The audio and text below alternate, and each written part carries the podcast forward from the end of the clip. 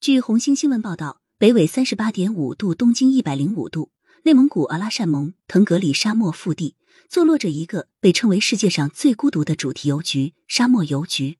作为中国邮政旗下的主题邮局系列之一，自二零二一年底对外开放以来，已有两万多份明信片从沙漠邮局寄出。在沙漠邮局附近五公里处的沙漠绿洲，工作人员种下约一万棵沙枣树。其中已有七八千棵被全国各地的人认养，承载了无数个温暖动人的故事。在沙漠邮局八五后主理人高女士眼里，沙漠邮局是一间解忧杂货店。浩瀚无垠、广无人烟的沙漠，是一个可以和自己对话的特殊场景。沙漠邮局则是其间一个孤独又温暖的所在，是吸纳各种情绪的树洞，也是传递祝福与期许的驿站。邮局开启的树木认养，被高女士定位为情感项目。遥远沙漠里的一棵树，连接起认养人与过去或未来的自己，与亲人朋友，与逝去人，甚至与喜欢的二次元人物的情感。弃置三十多年的老邮局重启，成为沙漠腹地的解忧杂货店。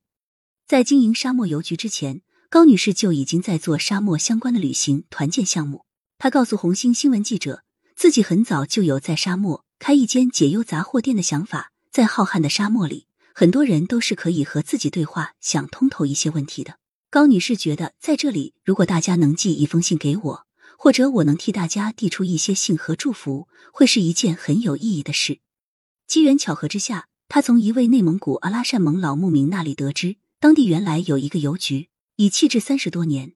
二零二一年，在得到中国邮政的支持后，高女士和团队的伙伴们重建了这个位于沙漠腹地的邮局。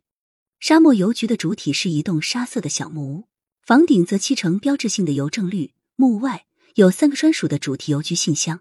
站在远处的沙丘上俯瞰，孤独矗立的沙漠邮局极为醒目。二零二一年底，沙漠邮局开放信件邮寄服务。高女士介绍，目前沙漠邮局已寄出两万多份明信片。顾客线上下单后，高女士和工作人员可以代写内容并寄出。顾客可以选择及时寄出。也可以指定未来的某一时间寄出，时间最长可达十年。每份信件都会盖上沙漠邮局专属的风景戳，同时包含一小瓶腾格里沙漠的沙子。无数祝福从沙漠邮局出发，抵达世界各地。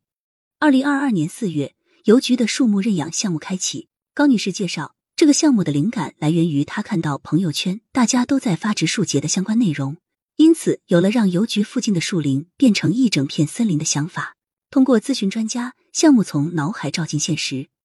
沙漠邮局附近五公里处本就有一些沙枣树，在他们附近，高女士和团队的伙伴有种下一棵棵沙枣树，并与一些品牌跨界联名进行营销。认养人付费认养后，团队会种下树木，树上有记录认养人名字、认养日期等信息的树牌。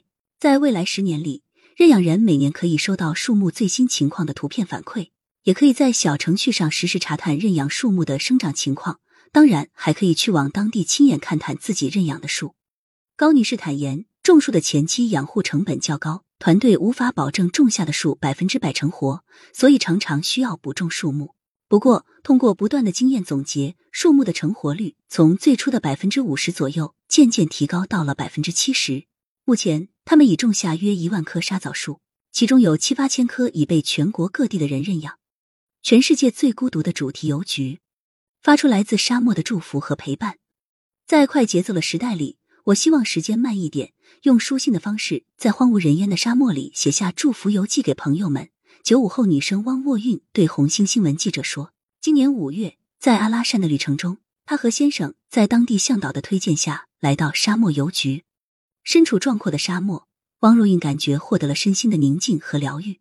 沙漠邮局是我心里邮局的样子。”在沙漠邮局，像乘坐穿梭机回到从前书信慢的时候，在这里，他写下几张明信片，寄给同样喜欢书信交流的老友。